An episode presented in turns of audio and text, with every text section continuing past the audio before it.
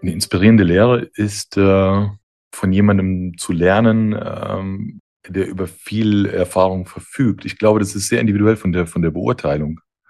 Ich glaube, dass ich meine, dass ich die Leute gefunden habe, die mich, äh, die mich inspirieren. Das ist ja auch dann wirklich äh, sehr individuell, auch was die, was die Ausrichtung im Beruf bedeutet. Ich bin so ein, so ein Perfektionist. Bei mir soll alles möglichst gut sein. Und ich habe auch den Fehler gemacht, dass ich vieles, ähm, dass ich mich manchmal verspielt habe. Man darf den Faden nicht verlieren. Die Voraussetzung dafür weiterzukommen ist natürlich, Wissbegierde zu besitzen und sich danach auszurichten. Ich kenne viele, ich kenne einige Leute, die den Klaus-Kanter-Preis gewonnen haben, also die die, die beste Meisterprüfung äh, gemacht haben. Und was, was die alle gemein haben, ist, dass die unglaublich autodidaktisch unterwegs sind. Herzlich willkommen zu Dental Lab Inside, dem Zahntechnik-Podcast mit der Leidenschaft fürs Handwerk mit Dan Krammer. Dan ist studierter Zahntechniker und langjähriger Fachjournalist. Seine Gäste sind Zahntechnikerinnen und Zahntechniker, die bei ihm erzählen, warum sie für ihren Beruf brennen, was sie inspiriert und was sie anders machen. Lasst euch anstecken. Hallo und herzlich willkommen zu Dental Lab Insight. Ich bin Dan Krammer und spreche in jeder Folge mit einer Zahntechnikerin oder einem Zahntechniker über deren Herausforderungen, mutige Entscheidungen und die Liebe zum Handwerk und Beruf. Mein heutiger Gast ist der Zahntechniker Daniel Beib. Daniel arbeitet zusammen mit fünf Kollegen bei der Emrad Dentaltechnik im Westerwald und könnte ein Zahntechniker wie du und ich sein. Könnte, denn ich habe ihn als meinen Talkgast ausgesucht, weil er mir als aufgeweckter, gut vernetzter und vor allem wissbegieriger Zahntechniker aufgefallen ist. Und da wären wir schon beim Stichwort, denn diese Wissbegierde hat ihn schon früh auf dentale Wanderschaft geschickt. Er hospitierte beispielsweise direkt nach seiner Ausbildung bei Jan Langner. Eine zwar kurze, dafür aber sehr prägende Zeit. Heute, 21 Jahre später, kann Daniel auf zwölf weitere Stationen zurückblicken, darunter auch eine bei Paul Gietzendanner in der Schweiz und eine bei Thomas Hahne in Düsseldorf. Sein Antrieb war es immer, weiterzukommen und etwas zu lernen, was er so noch nicht wusste. Er blickt dankbar auf all diese Stationen zurück, mal mit einem lachenden und mal mit einem weinenden Auge. Daniel Beib sagt von sich selbst, Beib kommt von beibringen. Denn so wie er selbstständig an seiner Entwicklung arbeitet, möchte auch er sein Wissen teilen und an der Entwicklung von Kollegen mitwirken. Daniel ist ein kluger Kopf, der das zahntechnische Sprungbrett brauchte, um zu merken, dass Lernen doch nicht nur blöd ist. Wie aus einem faulen Schüler ein wissbegieriger Mann wurde, das will ich in diesem Podcast ergründen. Und vielleicht kitzle ich Daniel auch aus der Nase, was es mit dem Satz auf sich hat, den er mir gegenüber einmal geäußert hat. So viel Fließband wie möglich und so viel Individualität wie nötig. Freut euch also zusammen mit mir auf Daniel Beib. Werbung auf der Zahntechnik Plus 2024 in Leipzig erwartet euch am 3. und 4. Mai ein volles Kongressprogramm mit aktuellen Themen und Expertentipps, die den Laboralltag erleichtern. Entdeckt bei über 70 Ausstellern die neuesten Technologien, Produkte und Services. Jetzt Tickets sichern. Mehr auf zahntechnik-plus.de.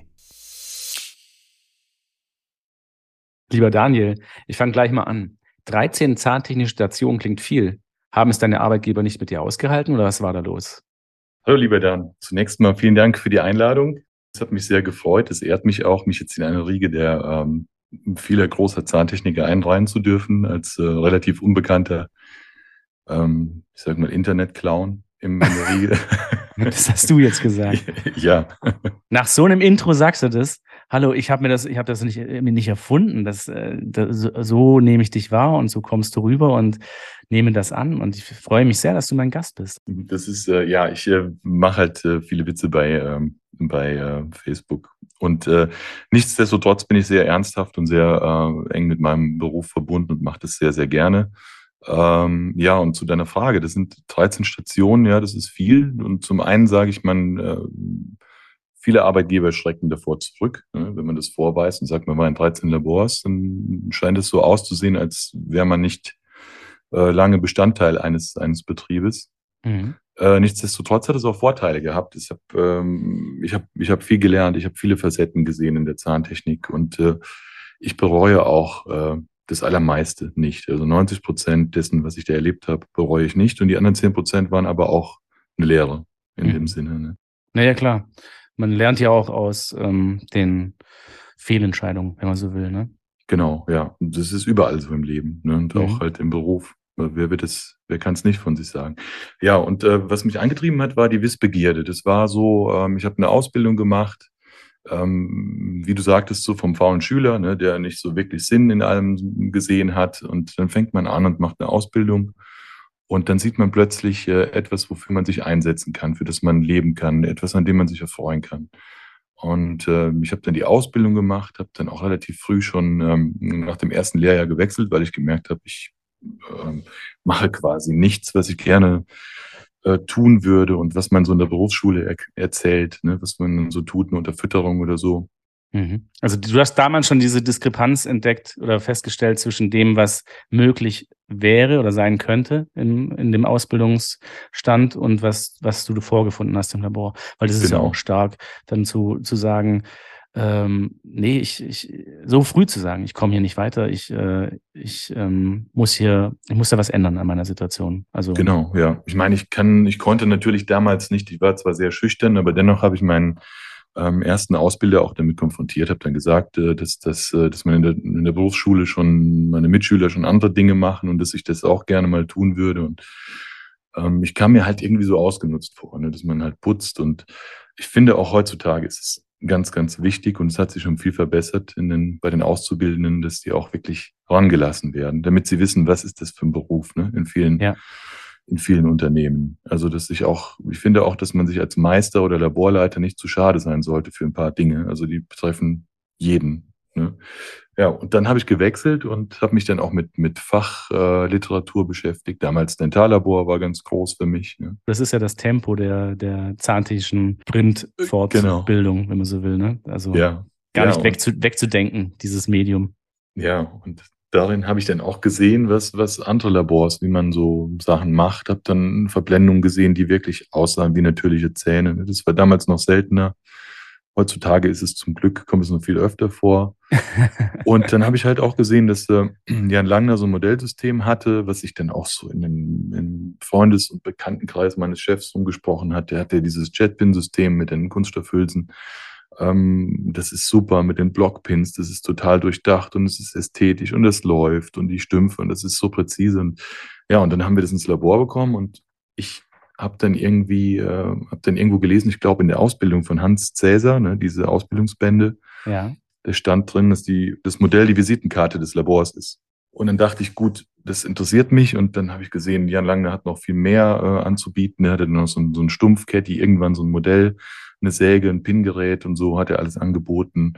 Äh, eine Lampe, einen Dublierwürfel und dann Mikroskopanbindung an die Lampe. Also Ne? Wirklich Dinge, die Sinn machen, die schön durchdesignt waren. Und äh, dann habe ich gut hab ich gedacht, gut, dann ich möchte noch mehr lernen und äh, habe mich dort beworben und habe dann Krass.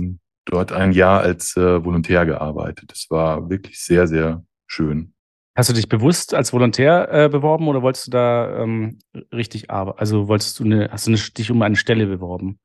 Nee, nee, ich habe mich um eine Stelle beworben und mhm. ähm, ich war dann ein Jahr schon Geselle und äh, dann hat die Herr Langner zu mir gesagt, ja, ich kommen Sie gerne mal vorbei zum Vorarbeiten. Dann habe ich da ein paar Zähne modelliert und äh, bin immer zu ihm hin und dann hat er gesagt, Sie können da noch ein bisschen was verändern und da und achten Sie mal darauf. Und er hat gesagt, es ist gar nicht schlimm, Sie haben nichts in dem Sinne falsch gemacht, sondern das Auge muss lernen.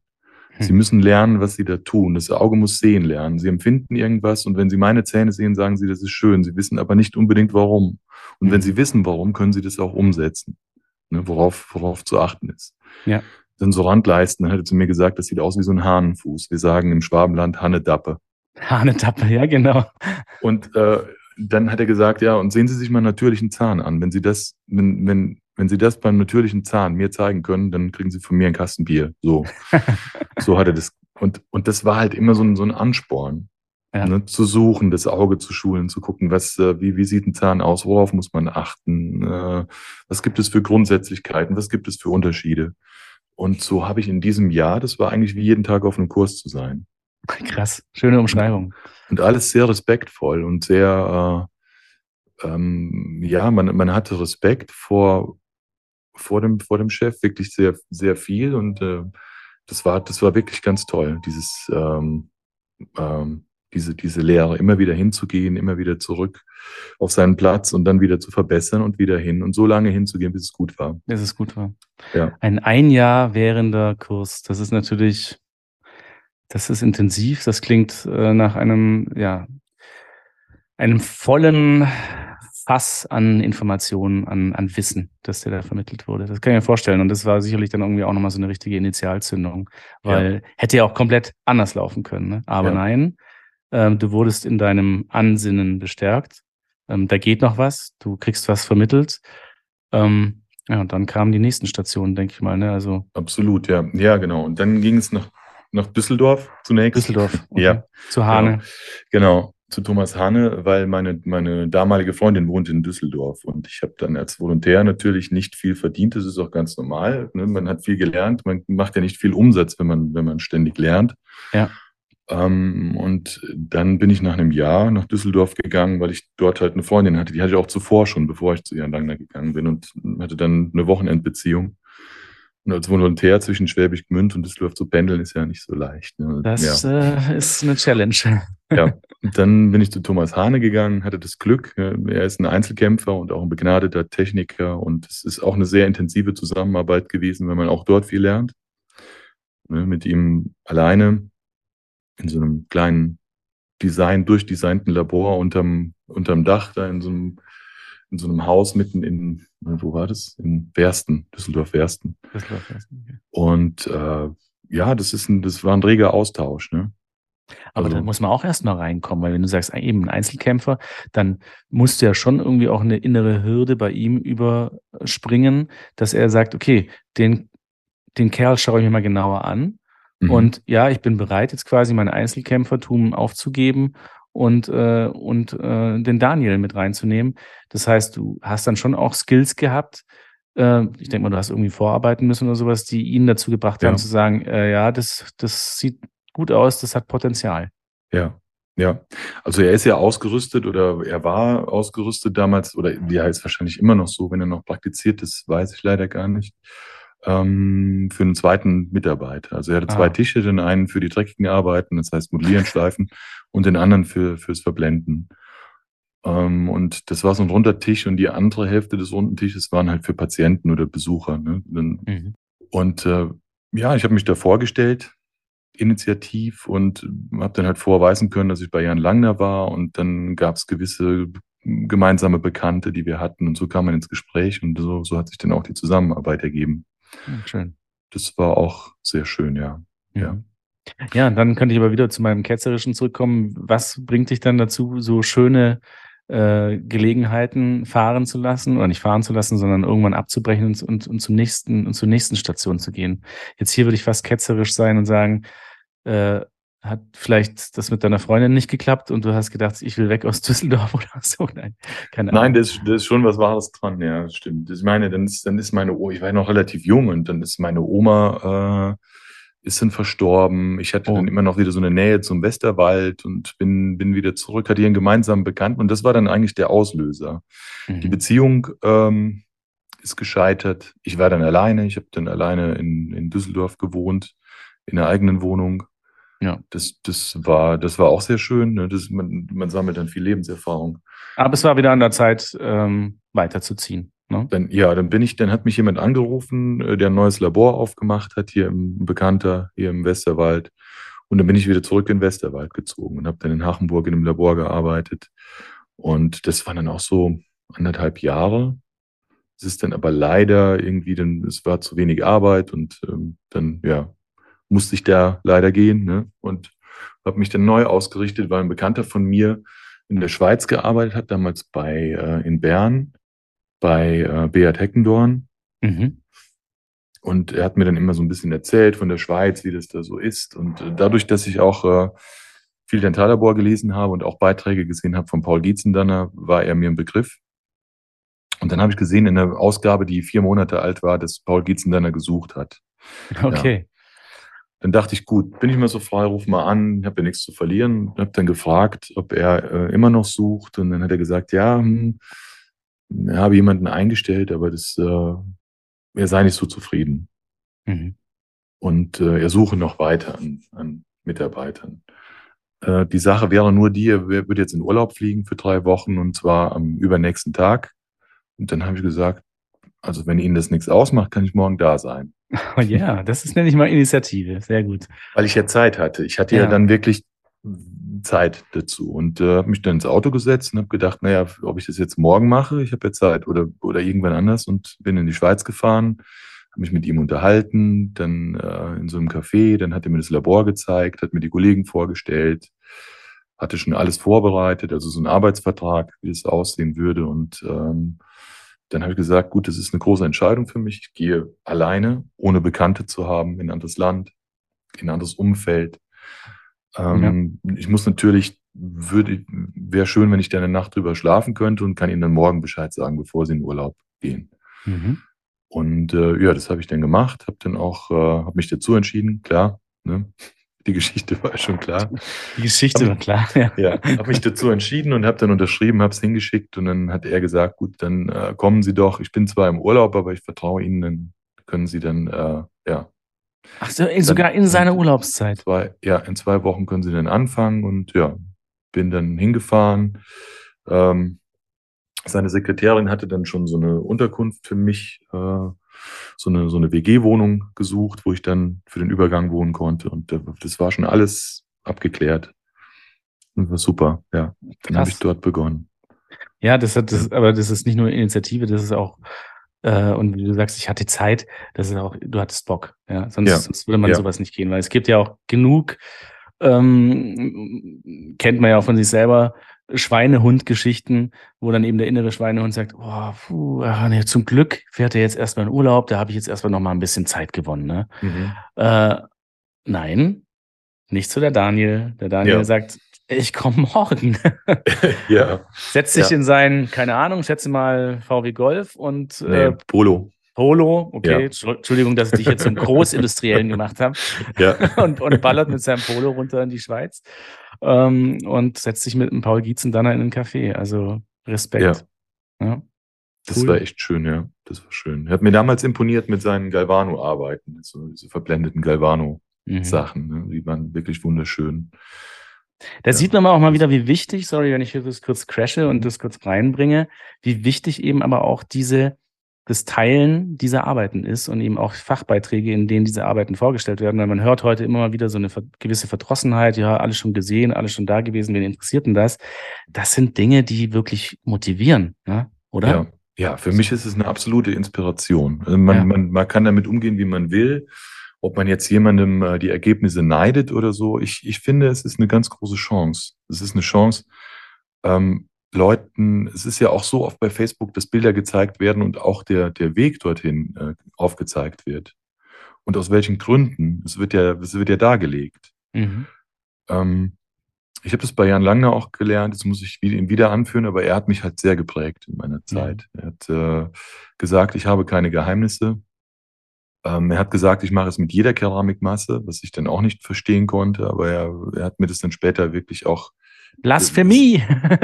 ja, es, es, es gibt so viel, das, so viel, äh, so, so materialistische äh, Züge in der Zahntechnik, dass man sagt, das ist das Material. Ja. Und er hat gesagt, ich muss nur wissen, wie die Massen aussehen, ich muss wissen, wie die gebrannt werden und wie die schrumpfen.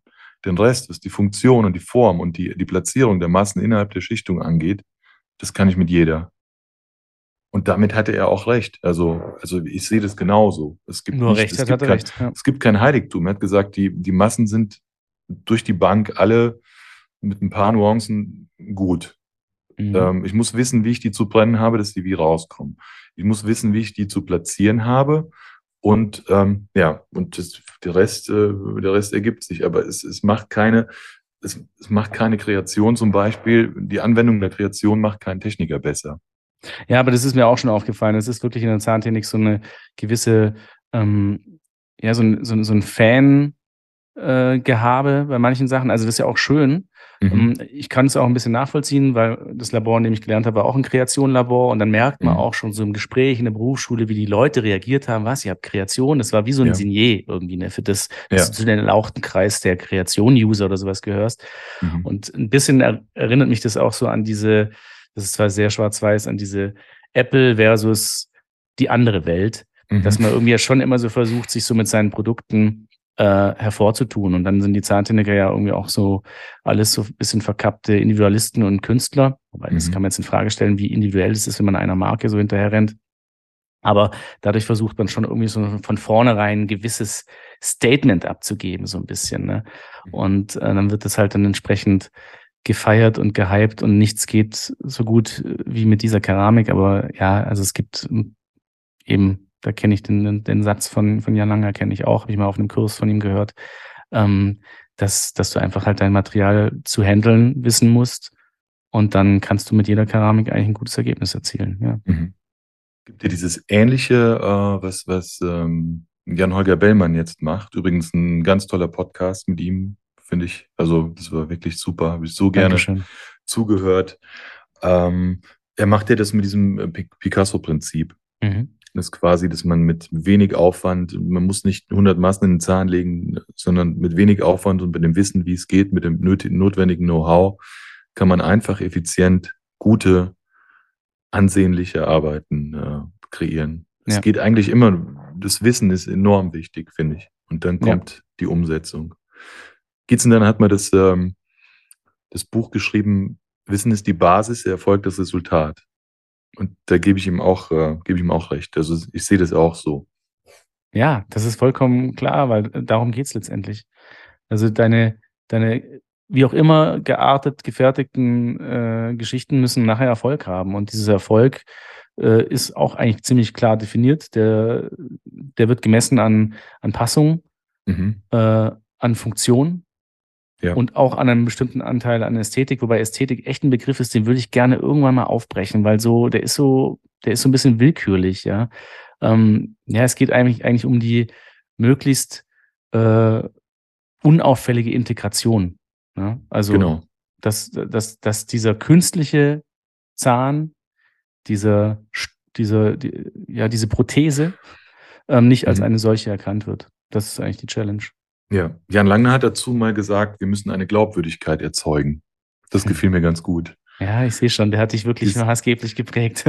Dieses, ja. dieses Unauffällige. Ja, man ist natürlich in dem Alter und in dem Stadium äh, mit der Zahntechnik ist man natürlich noch wie so eine, wie so eine aufgerissene Wunde und man sammelt alles ein, was man, was man bekommt. Genau, und diese Sätze sind es, Daniel, warum ich so froh bin, dass ich dich heute als Gesprächspartner habe. Was, was bei Facebook immer so ein bisschen in den Kommentaren aufblitzte, äh, entfaltet sich jetzt hier verbal nochmal um, um ein Vielfaches. Großartig. Junge Zahntechniker sind eine aufgerissene Wunde, die, die alles so aufsammeln. Ja, aber stimmt. Stimmt wirklich. Ja. Also ähm, motivierte, äh, als motivierter junger Zahntechniker, ja. Weil man kann ja. auch so dahin darben. Das habe ich auch teilweise erlebt. Mhm. Und, und einfach nur die Sekunden zählen, wann dann endlich Feierabend ist. Aber man kann auch Bock haben und sagen, hey, gib mir, gib mir mehr, schütte mir mehr in die Wunde. Mhm. Es gibt auch äh, mit, mit Bakterien zugeheilte Wunden, die sind später nicht so gut. nee, nee, das ist nicht so gut, das stimmt. Das fand ich wirklich, äh, diese Chance zu haben, hat mir, hat mir sehr viele Türen geöffnet und hat mir sehr viel, ähm, ja, sehr viel logisches Denken beschert. Ja, man wird anfangs auch so materiell geprägt und dann heißt es ja, die Maschine ist das Beste dafür, die Maschine ist das Beste dafür. Und ich sagte damals, ja, Herr Langner, können Sie mir mal Ihre äh, äh, was haben Sie denn für Aufwachsinstrumente? Und dann guckt er mich an und sagt, wenn Sie das mit einer Schneeschaufel machen können, dann machen Sie es mit einer Schneeschaufel. ja. Das war nicht, er wollte mich nicht, äh, also er, er war nicht genervt von mir, sondern er wollte mir einfach sagen, dass die, dass er die Krone auch nicht, äh, er hatte sich so geschliffen, wie, wie ihm das liegt. Deswegen ja. muss es aber bei mir nicht genauso sein. Also ich werde mit dem Keramikpinsel, den er hat, und mit den Möblierinstrumenten nicht die gleichen Arbeiten machen, sondern dafür bedarf es anderer äh, Umstände. Also ja. Know-how und ein Auge dafür und ein Händchen dafür zu haben, das ist wichtig. Ja, zu, zu, mir, zu mir hat er mal so einen prägenden Satz gesagt, du musst das Ergebnis vor Augen haben. Mhm. Ähm, und, und der Rest ist dann eigentlich ein Programm, ähm, das, das eigentlich wie intuitiv abgespult wird. Da kann er mhm. teilweise gar nicht mal unbedingt sagen, wie er jetzt das macht, aber dann geht dann quasi, da ist wie, wie bei CAD ist dann sozusagen das Ergebnis definiert. Mhm. Und dann wird quasi auf den roten Knopf gedrückt und dann wird das Programm gestartet und dann fängt die Produktion an, ja. Und da, darum geht es gar nicht so sehr, die, die Art und Weise wie, sondern was dann nachher dabei rauskommt. Und das muss halt visualisiert sein. Das muss man wissen, wie, Genau. wie das auszusehen hat. Das fand ich echt beeindruckend. Ja. Also er hat gesagt, teilweise schaut er seinen eigenen Händen zu, wie die da irgendwie was machen. Ja? Ja, ja, ja, ja, das war, das war unglaublich. Also er ist morgens reingekommen. Es, es hat sich ja auch damals dieses Gerücht, äh, ähm, es wurde nicht aus der Welt geschafft, dass man lange braucht für eine gute Arbeit. Und äh, ich kam dann äh, da ins Labor und wollte natürlich viel wissen und hatte dann Angst, den Herrn Lange beso- persönlich anzusprechen und habe dann gefragt, ja, wie lange braucht denn der Herr Lange für so eine Krone? Für so eine wunderschöne. Und dann, dann, dann hat mich ein Techniker angeguckt und hat gesagt, netto oder brutto? Also jetzt das, ja, so eine Stunde. Da hab ich gesagt, das kann er nicht. Der hat gesagt, das kann doch nicht sein. Dann hat er gesagt, doch. Der ist, äh, er weiß, was er tut und er rationalisiert seine Arbeitsabläufe, ähm, sogar die, die, wie er das Wasserglas voll macht, ne? dass er die kurze, kurze Wege vom Pinsel zur Keramik hat. Selbst das hat er rationalisiert. Also, dass er wirklich kürzeste Wege hat und schnellstmöglich und effektiv arbeitet und wirklich additiv. Er reduziert nicht, sondern er baut auf. Boah, also was liebe ich. Er kam dann morgens ins Labor um ja, halb neun, neun irgendwie so. Und dann um 12 Uhr hatte er natürlich, der hatte sechs Kronen, die waren schon, da war schon Opaka drauf, Goldgerüste. Und um 12 Uhr kam er dann raus und hatte sechs Frontzahnkronen, was sage ich Kronen, das waren Zähne, Mhm. und hielt die uns auf dem ungesägten Modell vor die Nase und wir durften uns die anschauen als Inspiration. Das war, er wollte nicht angeben, sondern er wollte einfach zeigen, was er da gemacht hat. Und er hatte auch kein Problem damit, wenn jemand besser gewesen wäre, aber er war äh, eindeutig der, Der der Beste. fitteste, ja, ja, Mhm. das, ähm, ja. Und das war einfach inspirierend. Das, ne, der hatte dann manchmal Patienten in seinem Raum, wo er gesagt hat, äh, ich habe die Provis, die hat der Zahnarzt gelöst und er hat dann eine Anprobe gemacht und hat dann gefragt, ob die Techniker mal hinzukommen dürfen, sich das anschauen. Und äh, das war wirklich inspirierend, wie, Mhm. äh, mit wie viel Plan. Und dann hat er gesagt, ich sehe diese Silhouette des Zahnes bildlich vor mir. Ich weiß, wo ich hin will mit der Form. Ja, genau, das passt ja zu dem, was ich gesagt habe. Ja. Ja, und da muss ich nur die Massen reinlegen. Und Die Ergebnis wissen- vorab visualisiert und dann äh, Ja. los, loslegen. Ja. Ja, Daniel, wir müssen nur ein bisschen, äh, sorry, Gas geben, weil ich habe jetzt mal mitgezählt, ich glaube, es waren jetzt fünf Stationen, äh, insgesamt waren es 13. Ja, Ähm, ich weiß aber nicht, ob du dezidiert auf alle, alle Stationen eingehen willst. Mir ging es ja auch ein Mhm. bisschen einfach darum herauszukitzeln, äh, was war da los? Also, dass du nicht irgendwie, äh, keine Ahnung, das Auto vom Chef zu Schrott gefahren hast oder äh, die Tür vom Labor nicht abgeschlossen hast, sondern dass du immer deine Beweggründe hattest, warum du dann quasi wieder weitergezogen bist und ähm, dein, dein größtes Ziel eben ähm, oder dein Antriebsmotor eben die, die Wissbegierde war. Das hast du auch eben in deiner Antwort vorhin gesagt. Mm, Genau, da würde ich auch gleich mit der nächsten Frage anknüpfen, wenn es für dich okay Mhm. ist. ja. Ähm, wie, wie kann man denn in heutiger Zeit diese Begierde stillen und wo holst du deinen Input her? Also ich finde das eine ganz große, eine ganz große Chance, diese, ähm, diese, diese Internetauftritte sind, die immer so einen Anstoß geben. Also Mhm. das ist wie so ein, wie so ein Billard. Also natürlich ist die Voraussetzung dafür weiterzukommen, ist natürlich Wissbegierde zu besitzen und sich danach auszurichten. Ich kenne viele, ich kenne einige Leute, die den Klaus-Kanter-Preis gewonnen haben, also die die, die beste Meisterprüfung äh, gemacht haben. Und was, was die alle gemein haben, ist, dass die unglaublich autodidaktisch unterwegs sind. Hm. Ne? Also die, die Sachen, die ich lerne von irgendwo, entspringen ja auch der Erkenntnis oder der Erfahrung oder des äh, Feststellens einer, eines Umstandes von, von anderen Leuten. Ne? Also die haben ja alle ihren Ursprung und man kann ja selbst Urheber dessen sein. Mhm. Ähm, ich finde, dem, dem sollte man sich öffnen und nicht immer, äh, ich bin kein großer Freund davon, wenn man, ähm, Heldenverehrung. Ja, von Heldenverehrung sowieso nicht. Äh, wobei viele Leute ähm, einen Lorbeerkranz verdient haben, finde ich schon, für Ja. das, was sie getan haben für die, für die Zahntechnik, wie Jörg Stuck Es zum gibt Beispiel. Helden. Es gibt Helden. Jan Langner ist irgendwie auch ein Held, muss man ja, sagen. Ja, ja, Geht's denn dann auch? ja. Und, und, und Jörg Stuck auch. Das ist so, ich habe diesen Podcast gehört, ich bin dahin geschmolzen, weil, weil dieser Mensch so, so, so bodenständig ist und doch so reich an Wissen und so, aber, aber sehr vorsichtig, ne, mit dem, Genau. mit, mit seinen Analysen. Er ist nicht, äh, er hat nicht die, die Diagnose parat, sondern äh, er sagt, wenn er sich nicht zutraut, irgendwas zu beurteilen und mehrere Umstände der Hintergrund sein könnten. Und das finde ich, finde ich wirklich großartig. Mhm. Ähm, nee, sorry, ich habe dich aber unterbrochen. Du bist kein Freund von? Von so, äh, ja, von so, von so Heiligtümern in der Zahntechnik oder, oder Heiligen, die, die dann, die dann angebetet werden. Und, ähm, aber ähm, diese, diese Fortbildung, ähm, diese Fortbildung finde ich super, die man, die man jetzt mittlerweile über die sozialen Medien sich mhm. holen kann. Also diese Anstöße. Ja. Dass Leute irgendwas zeigen und dass man da Kurse besuchen kann. Äh, auch ganz großartig finde ich dieses Konzept, dass man Online-Kurse fürs Labor besorgen kann. Mhm. Das gibt's ja jetzt. Ja. Dass man sich Videos und zur Erstellung jetzt diese, diese Big Four zum Beispiel, diese Kombitechnik, ja. Dass man, man kauft es und hat diesen Kurs dann quasi für ein Jahr für drei Mitarbeiter und kann sich das immer wieder anschauen. Wissen und Kurs on Demand. Ja, das ist eigentlich ein ganz cooles Konzept.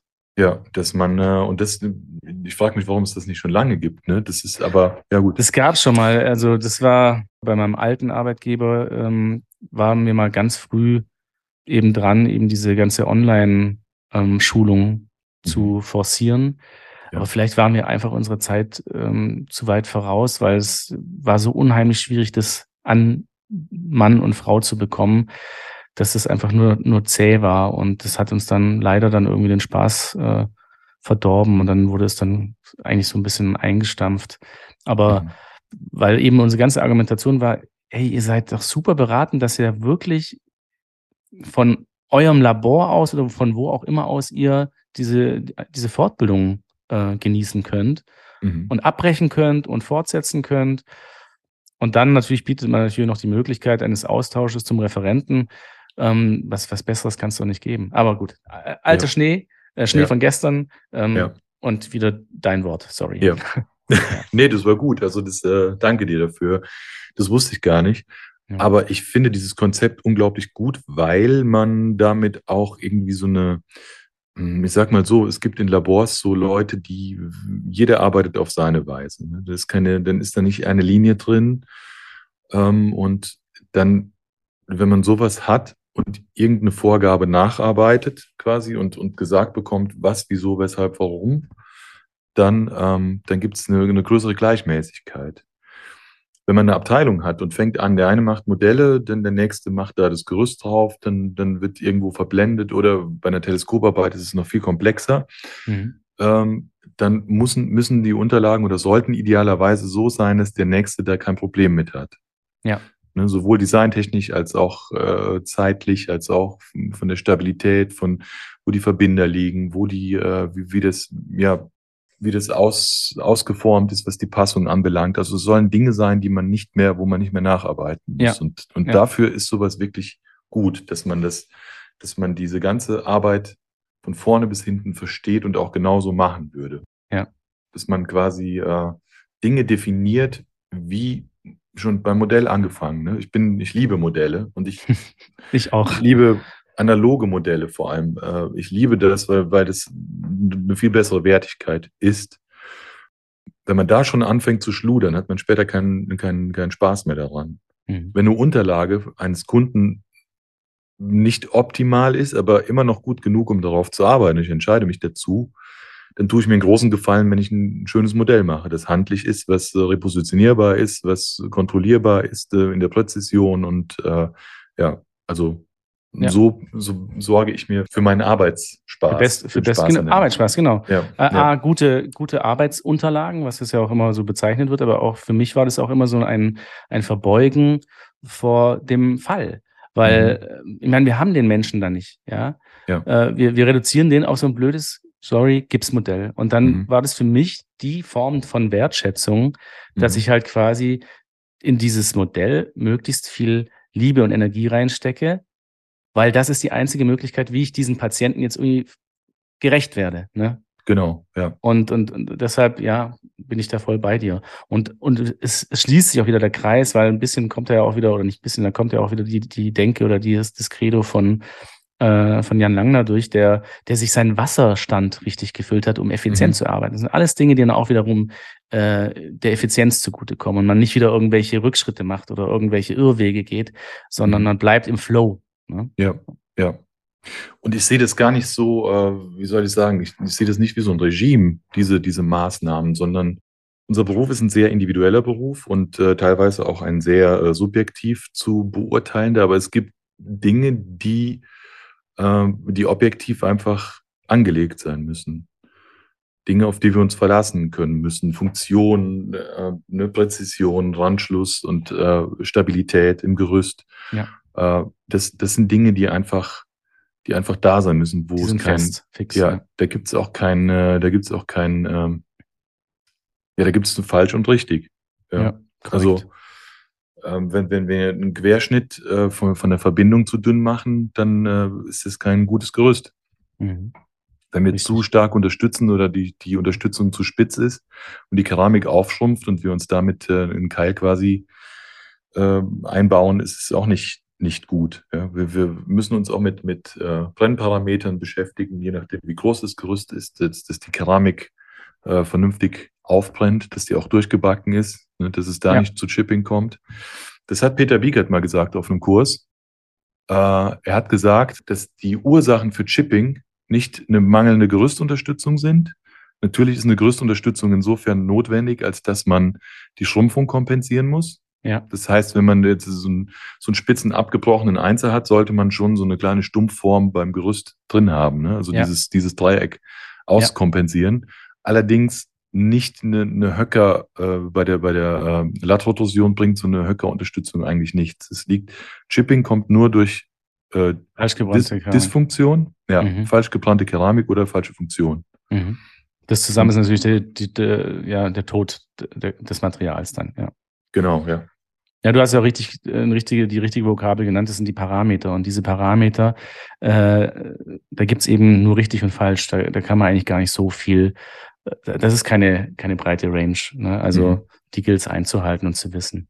Ja. Ich meine, das machen ja auch, wenn man eine, eine, eine Anleitung liest von einem Material, dann werden ja gewisse Dinge gefordert, die notwendig sind, eine Mindestmaterialstärke oder so. Das ist ja keine Willkür, das ist ja, da, da steckt ja was dahinter. Ne? Genau, ja, genau. Um, um eine, man will ja, dass die Arbeit lange hält. Man will ja nicht, dass irgendwas frakturiert. Und Ja. eine Arbeit ist halt immer noch nicht gut, wenn sie eingesetzt ist und schön und dem Patienten gefällt. Dann ist noch lange nicht äh, das äh, Ziel erreicht. Die Ästhetik, ne, das ist wieder, ist nicht das, äh, das Einzige, was zählt. Ne? Nicht, nicht, nicht, nicht gleichzusetzen mit Erfolg. Ja. Also noch, da sind auch wieder noch andere Parameter wichtig. Ja. Zumal es ja noch umso ärgerlicher ist, wenn man sich ganz viel Mühe gegeben hat und wirklich ein super ästhetisches Resultat äh, erzielt hat, aber das dann frakturiert. Und dann frakturiert es, ja. Genau. Ja. Oder war zu hoch und der Zahnarzt muss es äh, runterschleifen oder so ein Shit. Ne? Genau, ja.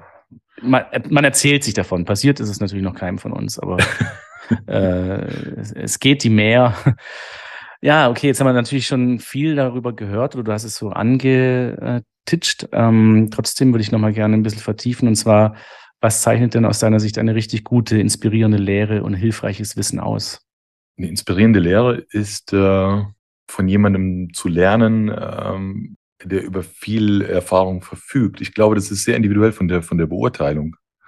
Ich glaube, dass ich meine, dass ich die Leute gefunden habe, die mich, äh, die mich inspirieren. Das ist ja auch dann wirklich äh, sehr individuell, auch was die, was die Ausrichtung im Beruf bedeutet. Ich bin so ein, so ein Perfektionist. Bei mir soll alles möglichst gut sein. Und ich habe auch den Fehler gemacht, dass ich vieles, ähm, dass ich mich manchmal verspielt habe. Man darf den Faden nicht verlieren. Mhm. Inspiration ja, Mhm. Aber immer bei der Sache bleiben. genau, ja, genau. Mhm. Auch wieder wahrscheinlich ein bisschen so Langnersche Schule, ne? Also Effizienz Ja, ja. und trotzdem aber das bestmögliche Ergebnis vor Augen. Genau, das ist äh, das, was, was ich gut finde äh, bei der Lehre ist, wenn jemand wirklich äh, sich diese Zeit nimmt, investiert, quasi irgendwas sät und auch begießt, um dann später eine gute Ernte zu haben. Also das ist jetzt bildlich gesprochen. Mhm. Also zur richtigen Zeit Zeit für die wichtigen Dinge zu investieren, um, Genau. dann, hin, um dann hinten raus wieder Zeit zu sparen und Fehler zu vermeiden. Ne? Ja, ja, das ist, das ist wichtig, dass man einfach jemandem umfassend beibringt, worum geht es überhaupt, was sind die Ziele, was ist anzustreben, was ist wichtig, wo sind die, Prior wo sind die Prioritäten und ähm, jemandem beibringt, so zu denken, dass man, ne, das von meinem Namen ne, abgeleitet bei, beibringen ja, sehr gut. oder beibehalten. Oder beibehalten.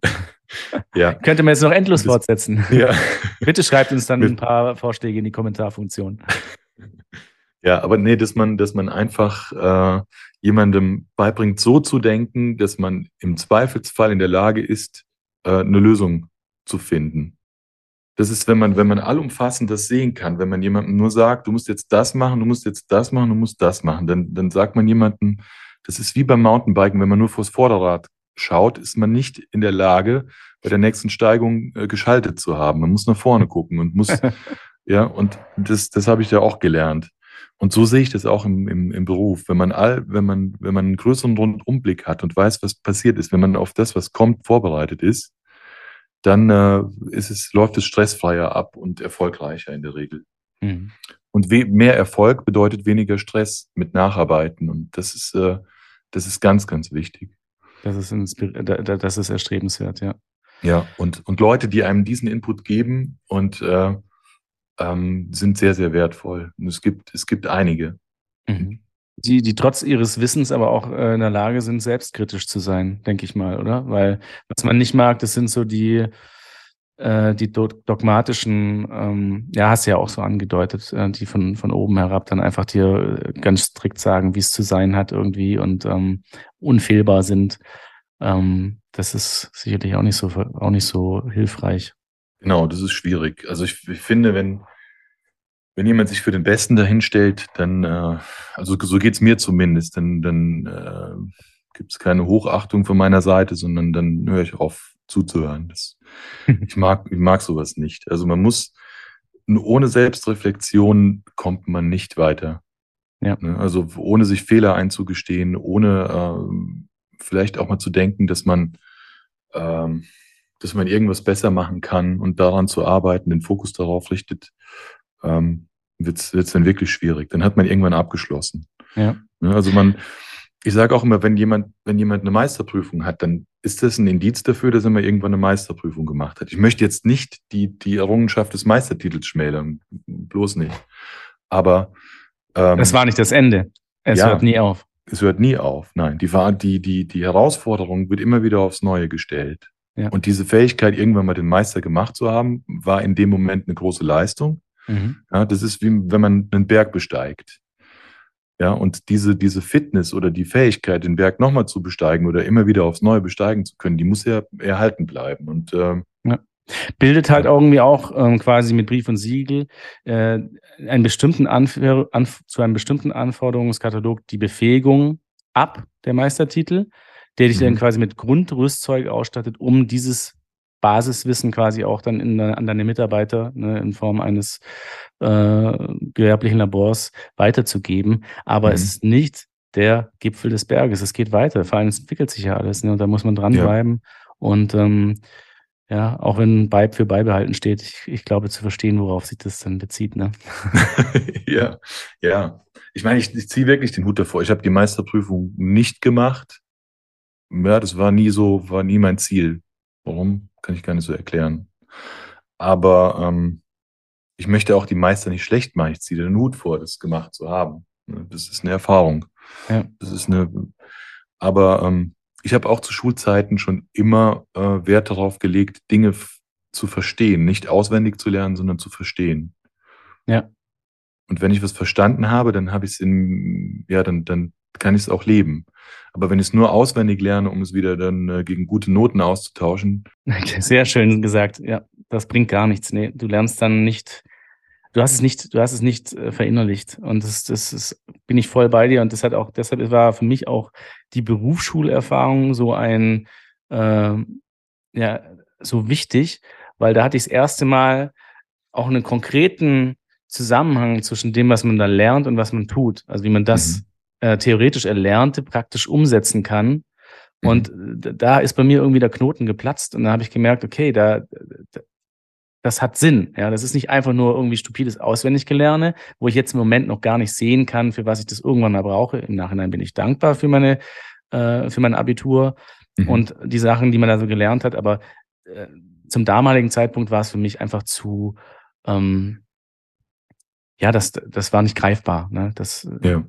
Und, und das war dann wirklich was Greifbares, was Handfestes. Und, und so hat es wirklich dann bei mir echt ähm, eigentlich etwas ausgelöst, was mich dann dazu gebracht hat, dann nach der Zahntechnik nochmal ein Ingenieurstudium zu machen, was mir bis dato nicht in den Sinn gekommen wäre, weil ich das so spannend fand, wenn man eben diesen Bezug hat und dann wirklich die Sachen einfach verstehen äh, möchte und sich damit intensiv auseinandersetzen möchte und ähm, dann fällt natürlich das Lernen auch viel leichter.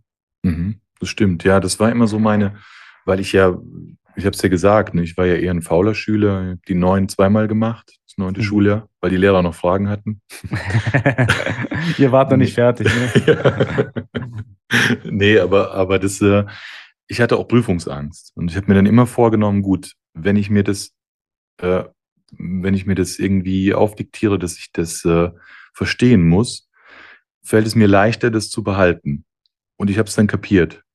Wenn ich es ja. wenn verstanden habe und nicht nur einfach aufgesaugt wie so ein Schwamm und ausgepresst, ähm, dann, dann habe ich es wirklich verinnerlicht. Und dann gehe ich in der Arbeit rein und dann kann ich den Lehrern sowieso nur das liefern, was, äh, was ich weiß. Mhm. Richtig. In eigene Worte wird ja auch gerne so gesagt. Übersetzt es in, eigen, in eigene Worte. Das zeigt dann, ob du es irgendwie verstanden hast. Ja. Und nicht, und nicht einfach nur den Wortlaut des Buchs etc. Äh, nachkauen. Ne? Ja.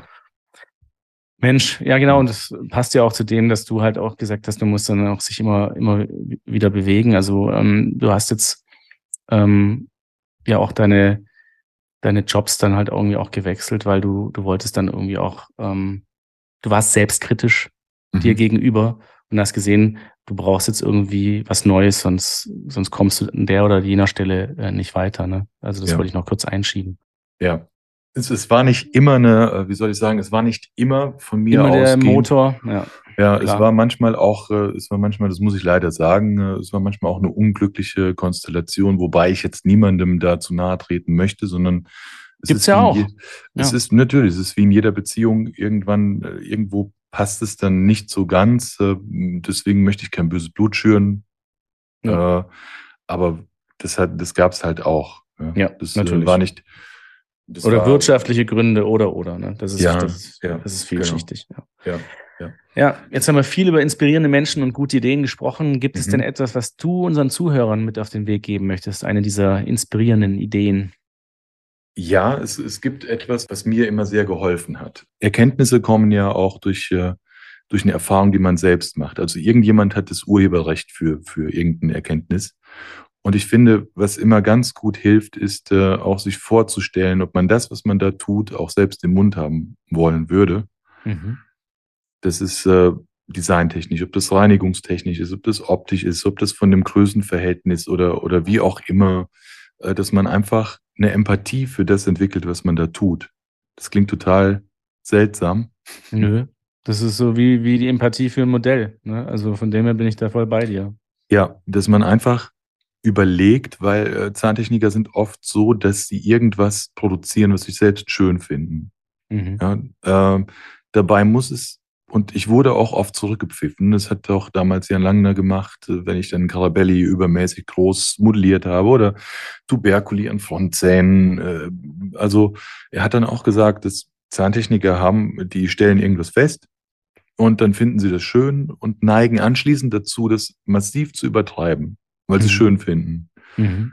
Ohne Rücksicht dabei auf den Patienten zu nehmen, der dann wahrscheinlich da gar nicht mit klarkommt. Wenn jemand einen Carabelli äh, im Mund nicht hatte, wird er da mit der Zunge ewig dran rumspielen. Das ist ein Fremdkörper oder ein Zahn, der viel zu groß ist für die. Mhm. Und das ist auch so vom, vom Design, von der Reinigungsfähigkeit, dass man interdental Platz lässt, dass man da mit der Bürste durchkommt. Ne? Sonst, äh, oder vom Emergenzprofil, ja. wie auch immer. Also, dass man einfach schaut, würde man sowas im Mund haben wollen. Ja. Korrekt. Schön, ein schöner, ein schöner Tipp, schöner Hinweis. Ja. Das gibt so mit allem, was man natürlich lernen kann, wie man einen Bauch macht, dass man die Papille schützt, wie man, wie man Randleisten einzieht, damit mit der Zahnseite dazwischen kommt.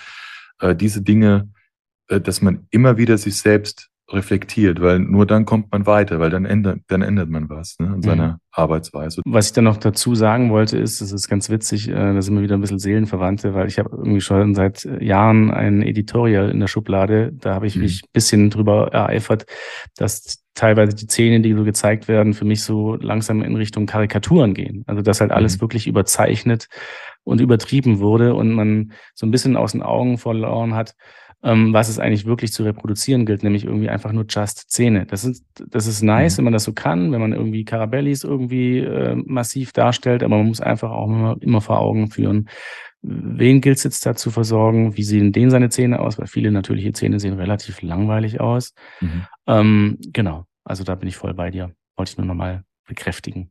Ja, manches ist, äh, ich habe einmal so ein, so ein äh, 14 äh, Zähne aufgewachsen, die auch sehr ausgeprägt waren. Und dieses Gebiss war halt das, was ich da imitiert habe. Die, die Zähne und der Kiefer, das war nicht, nicht echt. Das war einfach überzeichnet. Es war ja surrealistisch fast. Mhm.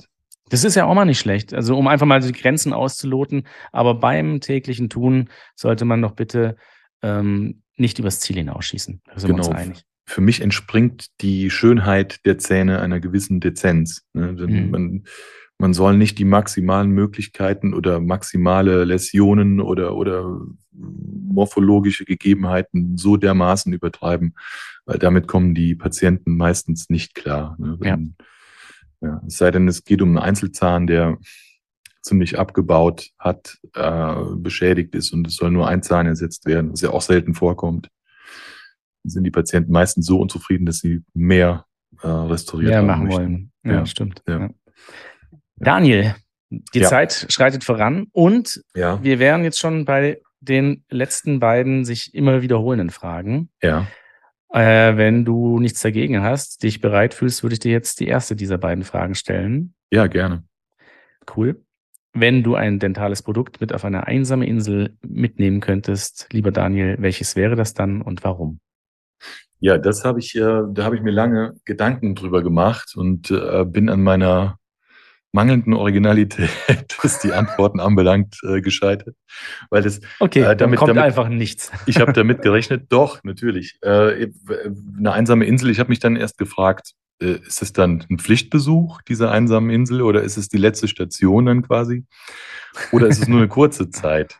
Aber so bei dentalen Produkten habe ich so gedacht, was würde ich mit einem Keramikofen wollen, wenn ich keinen Strom hätte? Äh, was würde ich mit, äh, mit Keramikmassen machen, wenn ich keinen Ofen hätte? Oder mit einem, mit einem Pinsel. Ich habe dann gedacht, gut, vielleicht ein präpariertes Gipsmesser. Das wäre so, um Kokosnüsse aufzumachen. Ne? Man hat ja von so einer einsamen Insel immer ja. dieses äh, Castaway von Tom Hanks. Genau, genau. Augen, weil man so in Alltagssituationen, wir sind ja so materialistisch eingedeckt, dass wir uns gar nicht damit äh, auseinandersetzen, wie es denn wäre, wenn wir jetzt plötzlich ohne ohne alles dastehen. Ja, und ja. dann wirst du wenigstens ein praktisches und, Hilfsmittel haben. Ja, ja, ja, ja. Und dann würde ich sagen, so ein, so ein Gipsmesser, was man einfach was, ein bisschen. Gute alte schärft. Gipsmesser. Ja. Also ja. ist ganz, was ganz Banales halt. Ne? So. Ist ja eigentlich auch so ein bisschen so als, ähm, ja, die Frage zieht ja auch darauf ab, einfach zu sagen, ähm, äh, unter dieser Extremsituation jetzt gar nicht unbedingt sich daran festzuhalten, bin ich jetzt auf dieser einsamen Insel gefangen mein Leben lang, sondern was findest du einfach so toll, dass du dir das, also paradoxerweise sogar mit auf eine einsame Insel mitnehmen würdest, auch wenn du es da gar nicht brauchst. Weißt du, so ein, so ein, mhm. so ein mhm. absolutes Lieblingsding. Ne?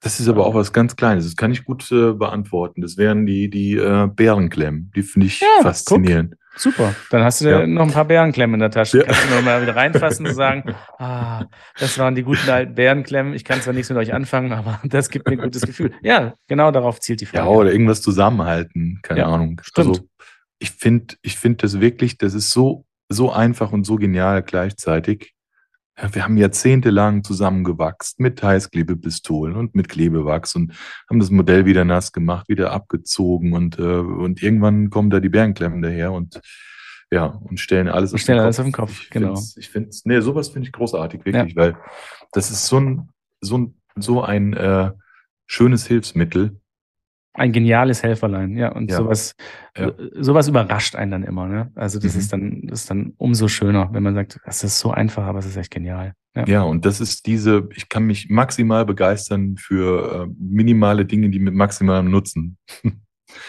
so, es ist nicht teuer, es ist nicht, äh, es ist keine, keine Astrophysik und es ist aber so lange nie da gewesen und plötzlich ist es da. Und das ist mir so, ist für mich so willkommen das sowas feiere ich dann innerlich. Also ich, Perfekte ja, Antwort, das, gekauft. Ja. Die Bärenklemme. Okay. Dann klemme äh, ja. klemm ich schon direkt hier mit der Bärenklemme die nächste Frage dran. Äh, was ist für dich gerade der absolut heißeste Scheiß in der Zahntechnik? Das sind tatsächlich, was ich eben erwähnt habe, diese, äh, diese Online-Kurse, dass man Online quasi äh, diese Kurse auf dem Computer oder egal wo, man ist ja, man ist ja mobil, man kann sich das in der Freizeit anschauen. Gut, einige Leute werden in der Freizeit nichts von Zahntechnik wissen wollen, aber das sind so Sachen, die äh, ich mir auch gerne äh, so anschauen würde. Das ist äh, was anderes bei einem, wenn ich jetzt ein Buch lese, ein Fachbuch, ähm, finde ich auch großartig. Dann muss ich viel nachdenken und hier muss ich nachdenken, äh, einordnen und kann mir es noch anschauen. Also mhm. es ist noch eine, eine gewisse äh, Authentizität steht dahinter, weil derjenige, der es anwendet, dann auch noch erklärt. Und mhm. ähm, es gibt so viele Leute, denen ich äh, so viel, also die ich wirklich großartig finde. Es war ja früher waren dann so ein paar Götter in der Zahntechnik. Zu meiner Zeit waren es dann drei und mittlerweile sind es keine Götter mehr. Ähm, davon bin ich immer mehr abgerückt, sondern es sind viele Leute, die viel können und unterschiedlich und sehr kreativ sind und äh, die ihr Wissen und ihr Können preisgeben und äh, Leuten damit auch helfen. Man muss nur diese Hilfe annehmen. Ja. Manchmal kostet sie halt auch Geld, aber was kostet keine Zeit und kein Geld? Ja. Und das ist für mich wirklich äh, eine Quelle der Inspiration. Sowas war vorher nicht da. Heißer man, Scheiß. Ja, das ist wirklich für mich äh, ganz groß und ich hoffe, dass diese Leute, die sowas machen und die die Zeit dafür sich nehmen, äh, dass die weitermachen. Ja, dass sie weitermachen und dass sie auch äh, die Resonanz bekommen, die sie verdienen. Mhm. Schönes, schönes Statement und schönes Schlusswort eigentlich für, für die Sache, ähm, für die Zahntechnik. Daniel, I'm impressed. Sehr, sehr schön. Wir könnten wirklich noch mehr, ewig quatschen. Ich sehe schon, wir haben irgendwie echt so, ein, so einen Lauf, aber uns läuft wirklich die Zeit davon. Wir wollen ja auch den Zuhörerinnen und Zuhörern da draußen ähm, nicht zu viel Zeit klauen, damit sie auch noch die Gelegenheit haben, sich neben dem Podcast anderen dentalen Fortbildungsmöglichkeiten äh, zu widmen, weil ich habe nämlich ein bisschen rausgehört, dass der Podcast schon auch so den einen oder anderen Drop hat, der, der Fortbildungscharakter hat oder einem irgendwie inspiriert. Das ja. ist natürlich mein absoluter Traum. Das läuft runter wie Öl und das wäre natürlich, darauf, darauf will ich hinaus, ne? dass, ja. dass, dass, dass das einen Mehrwert hat für euch da draußen. Ja. Also, hat mich sehr gefreut, Daniel. Wirklich. Mich auch dann. Vielen Dank. Das war Dental Lab Insight mit Daniel Weib. Vielen Dank fürs Zuhören. Wenn es euch gefallen hat, dann abonniert uns. Es gibt jeden Monat eine neue Folge, überall, wo es Podcasts gibt. Übrigens könnt ihr unseren Podcast bei Apple Podcasts und auch bei Spotify bewerten. Wir würden uns riesig freuen, wenn ihr dort Sterne für uns abgebt. Wenn ihr Anmerkungen oder Fragen zu dieser Folge habt, dann schreibt uns. Ihr findet uns bei Instagram und Facebook oder schreibt uns an podcast.quintessence.de. Alle Links und Adressen findet ihr in den Show Notes. Ich sage Tschüss und bis zum nächsten Mal. Das war Dental Lab Inside mit Dan Krammer der Zahntechnik-Podcast mit der Leidenschaft fürs Handwerk. Ein Quintessence Podcast.